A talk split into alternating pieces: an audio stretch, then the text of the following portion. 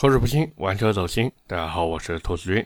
今天啊，咱们来聊一聊凯迪拉克的雷瑞克这台车呢，最近关注度也是非常的高啊。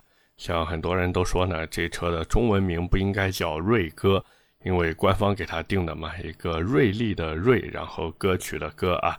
他们觉得呢，这车的中文名应该叫林玉克啊，因为这个林玉克呢，确实不仅契合李瑞克的谐音。而且呢，还特别能体现出凯迪拉克的一个品牌调性啊！这台车呢，其实我之前在二零二一年的第四十期，就是那期节目里面我说过，这台车在美国那边的首发版预定起售价是五万八千七百九十五美元，那换算成人民币呢，大概是三十八万这个样子。那个时候呢，其实我就估计国内这台车的起售价应该在四十万这样。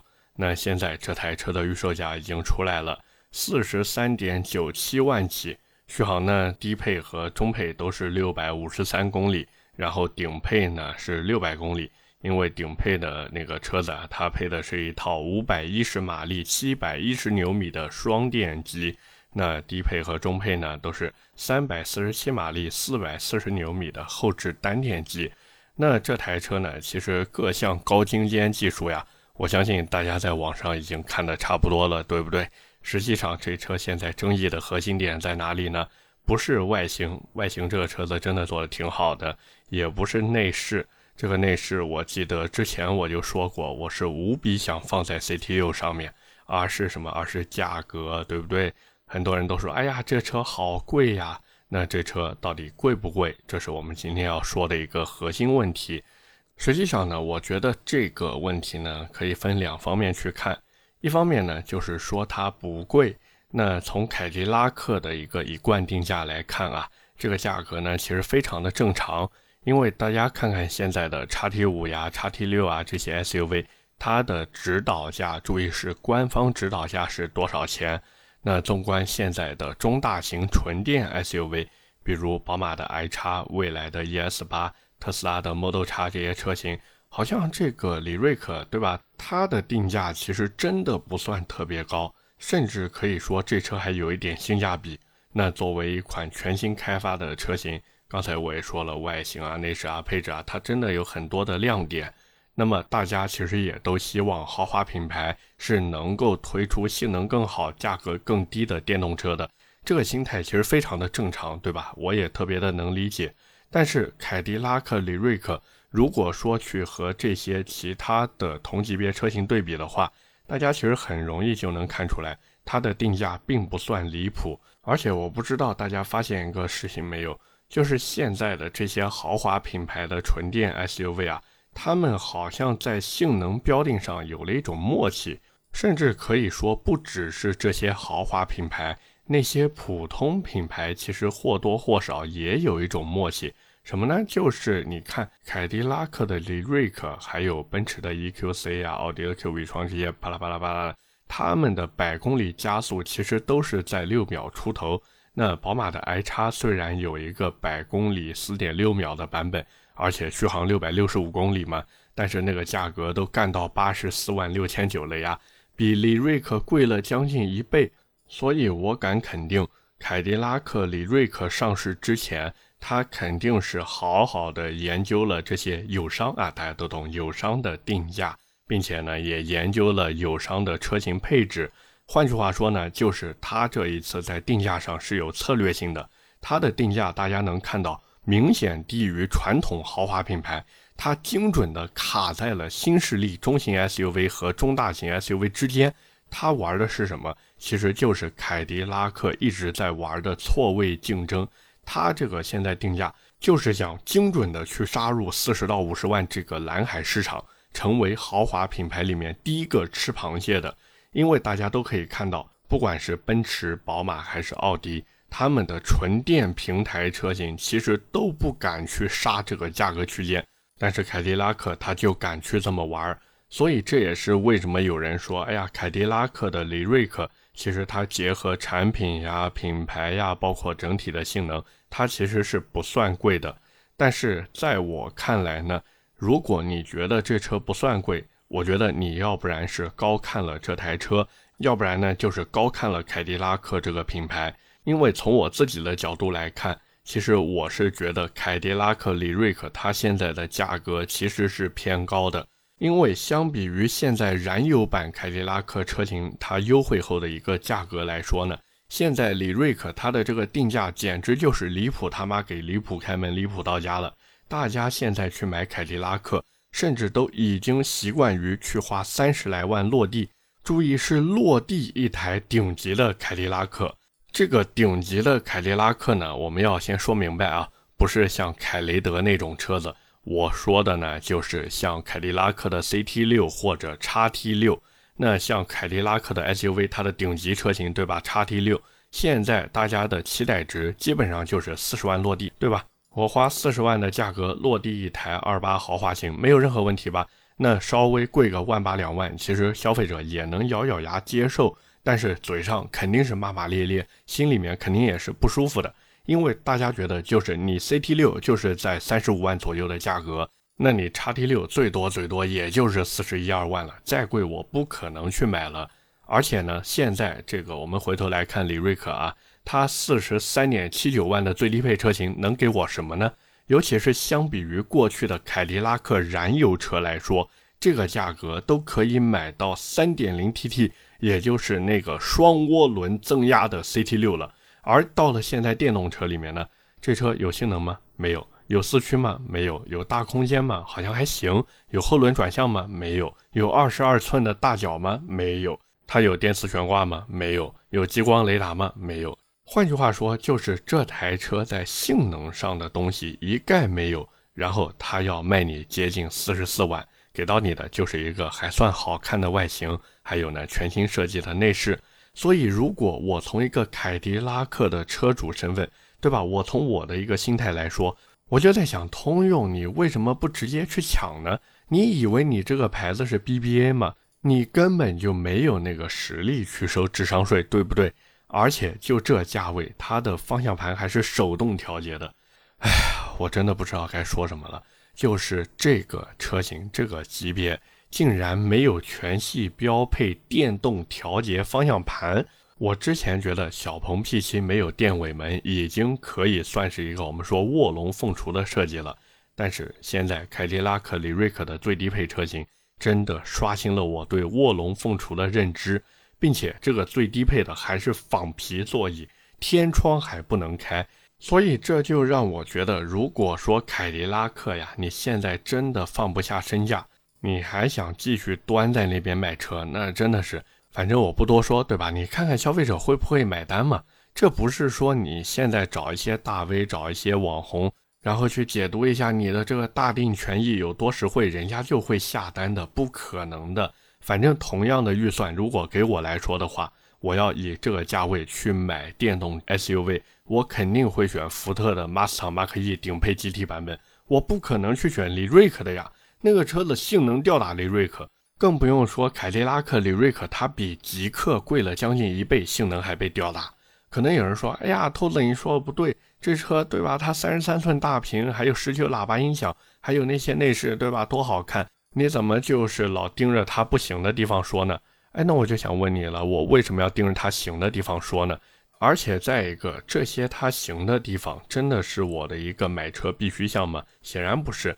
换句话说，就是你凯迪拉克给到我，我觉得很开心。但是你如果不给到我，那注意了，我就不买你的车了，因为你现在凯迪拉克的品牌力就放在这里，你不给你试试看嘛，对吧？你看我买不买嘛？所以这其实就是一个核心的矛盾点。大家在买凯迪拉克的车子之前，想要的是什么？想要的是实惠。但是凯迪拉克自己现在想要的是什么？想要的是调性。包括凯迪拉克现在的公关部门，他一个劲的想要摆脱洗浴中心的一个形象。因为网上很多人说，哎，凯迪拉克对吧？完全就是洗浴中心专用车嘛。什么金牌技师身上五，只因我开 CT 五。什么精油开背我最溜，只因我开 CT 六；还有什么新道技师我先试，只因我开 CT 四。反正这小词儿一套一套的。但是凯迪拉克的公关部门据说啊，里面全都是女的，他们是真的不想和这个洗浴中心给绑在一起。那你想想看，你的营销手段，你的这个宣传出去的一个形象，和大家广为流传的一个认知大相径庭。你觉得你这营销能做得好吗？你能做好，你就有鬼了。所以我是真的搞不懂凯迪拉克到底是怎么想的。就像我无数次的呼吁，我说凯迪拉克不要绷着了，你就直接一不做二不休，你就请乔杉来做广告，你让乔杉穿着浴袍，开着你的 CT 四、CT 五、CT 六，对不对？甚至乔杉之前不是拍过一个电影叫做《沐浴之王》吗？你完全可以凯迪拉克赞助他们再拍第二部，对吧？叫做《沐浴之王二》，里面全都开凯迪拉克，剧情我都帮你们想好了。因为第一部里面乔杉最后对吧，他这个得了沐浴之王的这个荣誉嘛，那成功了以后是不是得买车？买车是不是得挑一个最适合自己的车？最后挑了什么？凯迪拉克。我跟你们说，就这一波操作下来，你还会愁凯迪拉克卖不好吗？要知道现在互联网时代呀。不管是我们自媒体还是这些汽车厂商，都得会整活呀。为什么引爆，对吧？哪怕车子做成那样了，他现在都是一个大网红、大 IP，无论他发什么新车，都有足够的流量跟着他，因为他其实就是走一个黑红的套路嘛。我说我零百加速六点九五秒，但是你们测的都跑不到。可是呢，你回头看看我的车子，好像又比那些十来万的合资车要良心不少。而且最近不是又搞了一个不能跑赛道的赛道版吗？所以啊，凯迪拉克，你们真的好好想想怎么整活吧。甚至现在凯迪拉克他根本就不想整活，他在电动车领域里面都开始要守价格了。我的天哪！而且还是想以直营的模式去守价格。要我说啊，这就是矛盾的一个核心点。换句话说呢，就是你凯迪拉克如果不便宜，我作为消费者，我凭什么买你呢？就像我在停车场节目里面，我跟大家说过，我说我买 CT 六就是因为它便宜，就是因为它比宝马五系、比奔驰 E 便宜。那如果他当时卖的跟五六亿三台车价格一样，我会买它吗？不可能买它呀，对不对？而且我来买你凯迪拉克的车子，我虽然嘴上说着啊，我不是为了占便宜，而是为了车辆的性价比，但是我心里面想的，我就是占便宜，我就是想花更少的钱去办更大的事儿。那回过头来说，你这个李瑞克，哪怕你现在给出了各种各样的购车权益，但是对我来说没有任何的用处，因为我想要的就是你的价格能实打实的给我优惠下来，甚至我还想靠着这个指导价，注意是靠着这个指导价去装个逼。那人家问我多少钱买车的时候，我就可以微微一笑，绝对不抽啊，说一句你网上自己看看指导价就知道了。然后深藏功与名，哪怕说我买车的时候是优惠了十万甚至更多才买下来的，但是我也觉得我自己很牛逼。所以凯迪拉克李瑞克这车我是真的很不看好。哪怕说这台车它是一个正经的纯电平台，哪怕它的各种超级领航辅助很牛，哪怕说它的外形和内饰比现在的凯迪拉克燃油车做得更好，但是对不起，你不便宜我就不买你。毕竟隔壁的极星二都已经打六折了，所以上汽通用凯迪拉克，你确定你还想原价卖这台李瑞克吗？OK，那么今天关于凯迪拉克李瑞克，我们就先聊这么多。下面呢，跟大家聊一聊最近身边的一件小事儿啊。像最近如果在南京的朋友会发现啊，南京这个天气是越来越热了，那很多人呢也开始到了这个吃冰淇淋的时候了。但是我不知道大家发现没有啊？就是现在这个冰淇淋真的是越卖越贵了。像我在公司的时候，我们团队里面有一个小伙子叫小谢啊。之前如果听过停车场节目的朋友呢，应该会有一些印象。那我这个人呢，其实是每天下午习惯去买一杯咖啡的。当然这不是重点啊，重点是我那天去买咖啡的时候呢，带着小谢一起去的。然后小谢说：“哎呀，这天太热了，这兔子我们买个冰淇淋吃吧。”我说：“我不用嘛，对吧？我这买个咖啡就行了。”然后他说：“那我拿一个。”结果他随便拿了一个，结账的时候发现要十几块钱，我的天呐，把他吓了一跳。然后那个便利蜂超市呢，它是自助收银的，所以他看看那个屏幕上的数字，又扫了一遍，发现这个价格没有任何的变化，只是在那个数量后面变成了乘以二。哎呀，他那时候悻悻然的把这个冰淇淋放了回去，在那个冰柜里面啊找了半天，终于找到一个自己见过的可爱多。然后呢，拿了一个可爱多过去结账，回头呢跟我吐槽说：“哎呀，兔子，现在这个冰淇淋真的越来越贵了。”其实我当时还没有什么感觉，但是呢，我回到家以后，正好那天晚上，我说跟我老婆一起去我们家附近的一个冷饮批发超市啊，我们说给家里面批发一点冷饮回来。但是我去了那边以后，我发现这啥呀？这是。然后我就看那个冰柜里面花花绿绿的，好多那种冰淇淋我都没见过。然后我再一看价格，注意啊是批发价，各位，批发价最便宜的好像也要八九块钱，甚至十几块钱。所以我回到家以后呢，我就很疑惑，这个冰淇淋怎么现在越来越贵了？所以呢，我还特地就这个问题，我在网上查了一下。那我查了以后什么结果呢？第一个说是原材料变贵了，说零八年开始到二零年。牛奶、奶油等冰淇淋常用的原材料成本上涨了百分之八十，这个原材料成本上涨百分之八十，而像那些用生牛奶加奶油的雪糕呢，就特别的贵了嘛。那除了替这个原材料买单以外呢，据说啊，我们还要替空气买单，因为一只普通的冰淇淋里，我真的查了才知道，它的空气占比竟然达到了百分之五十。用他们的行业术语来说，叫膨胀率百分之百。据说呢，是因为在冰淇淋制作的时候需要混入空气，形成一个微小的气泡，然后呢可以让冰淇淋的体积变大，然后吃起来的时候呢，这个更加松软绵密。那一般来说呢，这个空气越多，冰淇淋的口感也就越好，价格也就越贵。所以这相当于为技术买单啊，所以这个冰淇淋也越来越贵了。其实我看到这边的时候，我还都特别能理解。毕竟你说这个原材料成本上涨了，对吧？然后制作的工艺也提升了。好，我愿意为这个溢价去买单。毕竟这种冰淇淋吃起来确实比我小时候吃那一毛两毛的小冰棍要好吃很多。但是呢，回过头来我又看，说其实还有一个问题，就是给你创造一个虚空的概念。像最近网上很多人说那个某雪糕，对不对？这个某雪糕的冰淇淋就静静地躺在冰柜的角落，给从不看价格的人来一个迎头痛击。那这个某雪糕是怎么做的呢？他第一步先告诉你，我们非常的高级，我们用的材料是很高级的。反正你也别管我这个材料是不是真的进口的材料，我至少在宣传的时候要跟你说我是进口的。那第二步呢，就是营销一串高大上的故事，什么我这个名字是怎么来的呀？我这个形状啊，是契合中国传统的青瓦白墙呀，反正就是花式的跟你吹牛。然后有一些人他就特别吃这一套嘛，而且再一个他还玩什么玩套路嘛，对不对？他玩什么套路啊？玩奢侈品的配货那一套呀。像如果买过 Relax 手表啊，我故意的 Relax 手表，或者你如果买过那个爱马仕的包，对吧？基本上它都是要配货的。